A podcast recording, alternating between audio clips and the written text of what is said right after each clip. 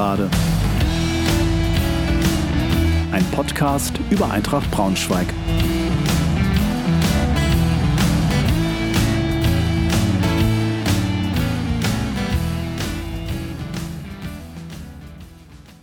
Hallo und herzlich willkommen zur 39. Folge der Gegengerade. Freue mich sehr, dass ihr wieder dabei seid. Heute mit einer kompakten Nachschau zum 36. Spieltag, unser Spiel beim FSV Zwickau sowie ein Ausblick auf das nächste Heimspiel am Samstag gegen Mannheim.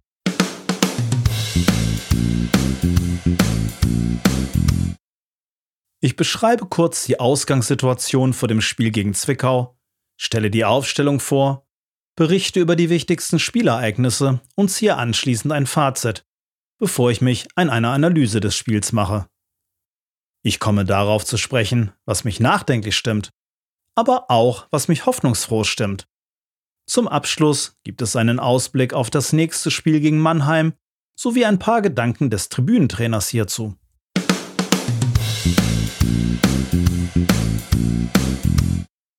Die Ausgangssituation vor dem Spiel gegen Zwickau. Zwickau ist mit 37 Punkten 18.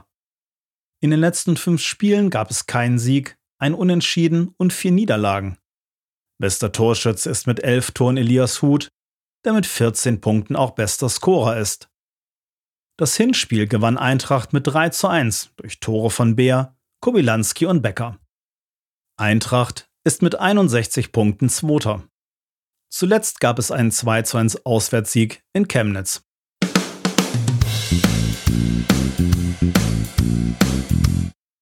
Die Aufstellung gegen Zwickau. Das System ist ein 5-1-3-1.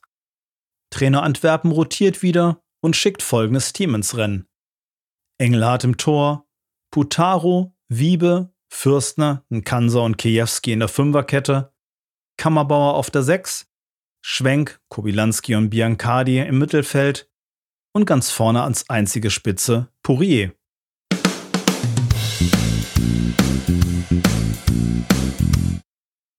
Dann mal hinein in die erste Halbzeit gegen Zwickau. Zehnte Minute. Pourier köpft den Ball aus einer Abseitsposition ins Tor. Zwölfte Minute. Nach Königslattentreffer staubt Hut ab, aber auch hier wird der Treffer wegen Abseits nicht anerkannt. 22. Minute. Pourier tankt sich in den Strafraum, wird von Wegkamp zu Fall gebracht. Der Elfmeterpfiff bleibt aber aus. 34. Minute. Schröter geht nach einem leichten Kontakt im Strafraum zu Boden, aber auch hier bleibt der Pfiff aus. 40. Minute. Nach einer schönen Kombination zieht Kiwi von links in den Strafraum und schlänzt den Ball an den rechten Pfosten. Nachspielzeit der ersten Hälfte. Einen abgewehrten Eckball macht Eintracht per Kopf nochmal scharf. Der Ball wird auf Kobi verlängert, der ihn elegant von rechts in den linken Winkel schießt. Mit dieser 1 zu 0 Führung geht es auch in die Pause.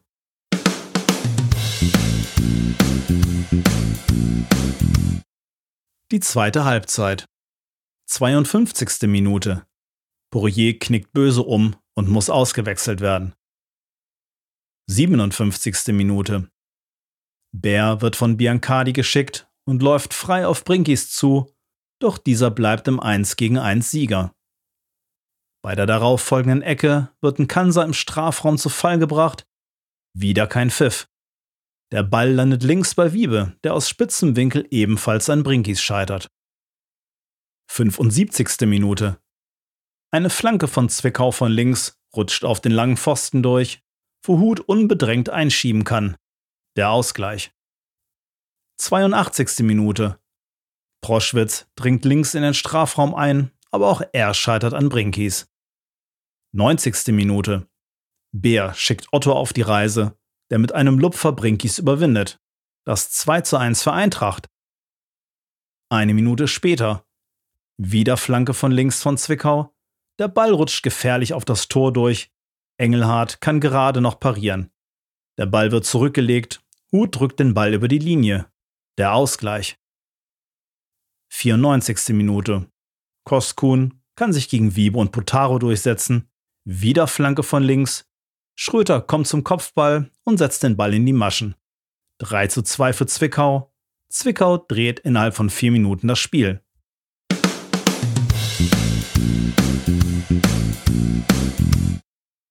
Fazit. Ach, Eintracht.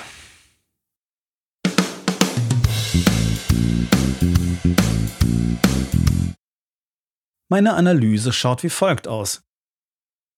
In der letzten Folge hatte ich mich gefragt, wie lange unsere Glückssträhne wohl anhalten mag. Nun kennen wir die Antwort. Natürlich muss man als Aufstiegskandidat drei Punkte mitnehmen, wenn man in der 90. Minute in Führung geht. Besonders ärgerlich ist, dass wir insgesamt ein gutes Spiel gemacht hatten. So haben wir uns anders als in den Spielen zuvor nicht in der zweiten Hälfte hinten reingestellt sondern weiter versucht, nach vorne zu spielen. Auch wenn manches Stückwerk blieb. Wir hatten genügend Chancen, um in der zweiten Hälfte die Führung auf 2 zu 0 zu stellen. Aber diesmal waren wir einfach nicht effizient. Bär muss aus seiner Chance ein Tor machen. Proschwitz als Stürmer eigentlich auch. Schwerer wiegt, wie die Gegentore zustande gekommen sind. Putaro hatte einen rabenschwarzen Tag erwischt. Alle drei Tore wurden über seine Seite eingeleitet, auch wenn sich beim dritten Tor auch Wiebe nicht gerade mit Ruhm bekleckerte und bei allen drei Treffern auch die Innenverteidigung nicht mehr entscheidend eingegriffen hat. Hier fehlte mir wie so oft die kompromisslose Art eines Robin Becker, auch wenn dieser sicher eher kein Spieler für ein Fünferkettensystem ist, da er offensiv eher schwach ist. In den letzten beiden Spielen sollte bei einer Fünferkette Benny Kessel den Part auf der rechten Seite übernehmen. Eine Erklärung für das eigentlich Unerklärliche könnte sein, dass die Spieler nach dem vermeintlichen Siegtreffer eventuell schon so halb abgeschaltet hatten oder auch einfach kaputt waren. Im besten Fall ist dies nach der langen Erfolgsserie ein Weckruf zur rechten Zeit, der die Mannschaft eine Reaktion zeigen lässt. Im schlimmsten Fall ein Nackenschlag, von dem sich das Team nicht so schnell erholt.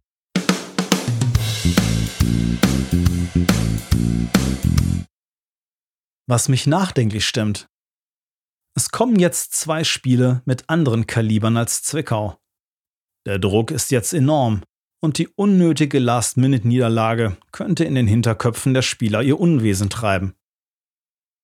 Was mich hoffnungsfroh stimmt, wir sind immer noch auf einem Aufstiegsplatz. Wir haben es selber in der Hand. Und wir haben gegen Zwickau grundsätzlich ein besseres Spiel als in den Begegnungen davor gezeigt. Vor allem in der zweiten Hälfte. Bis auf Würzburg sind die anderen Aufstiegskandidaten jetzt auch nicht gerade Konstanzhelden. Und Ingolstadt und Duisburg haben auch nicht gerade Laufkundschaft als Gegner in den nächsten Spielen. Und zwei gute Personalnachrichten stimmen mich hoffnungsfroh. Poirier wird wohl spielen können. Und Meppens Torjäger Dennis Undaff verlässt vorzeitig den Verein und wird gegen uns nicht auflaufen.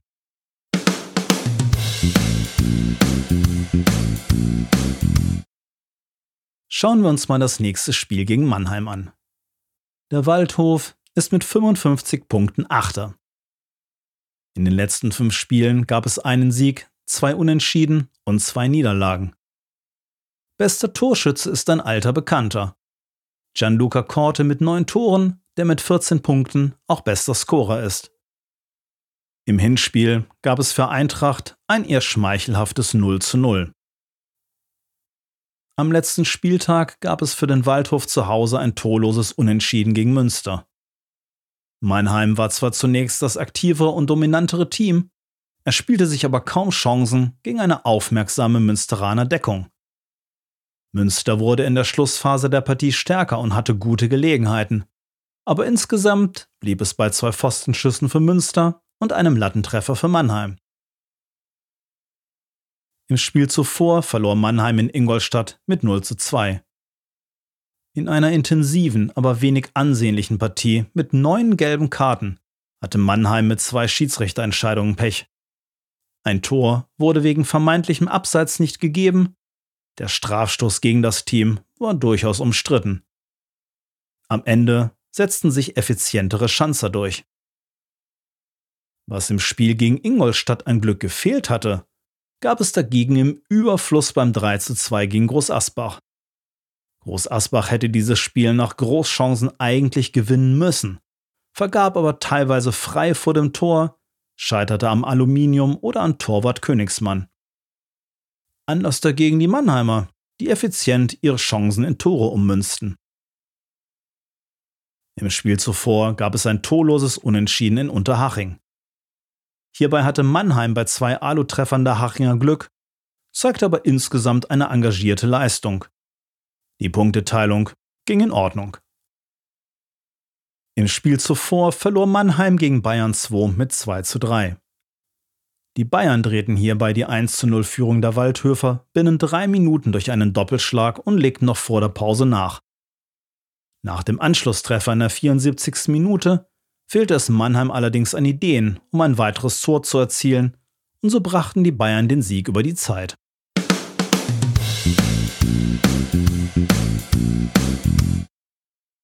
Der Tribünentrainer spricht.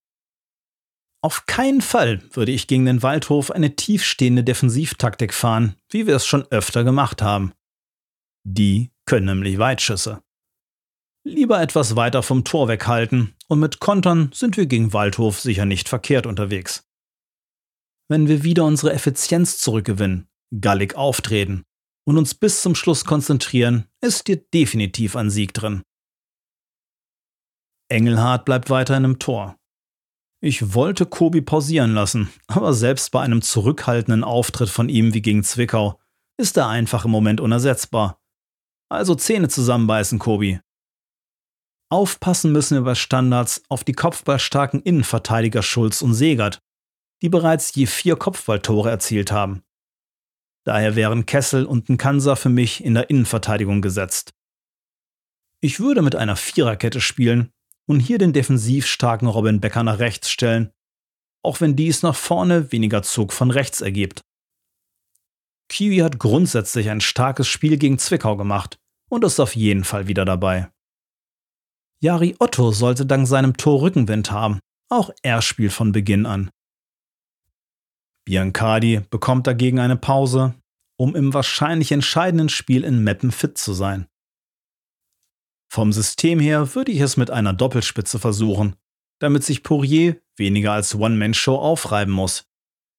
Damit sähe das Team wie folgt aus: Engelhardt im Tor, Becker, Kessel, Nkansa und Kiewski in der Viererkette, davor Fitzer auf der 6, Bär, Kobilanski und Otto bilden das Mittelfeld und davor die Doppelspitze Poirier und Proschwitz.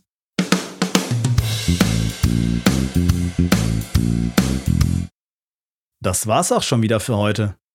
Ich hoffe, ihr hattet ein bisschen Spaß und seid auch beim nächsten Mal wieder dabei. Tschüss, macht's gut.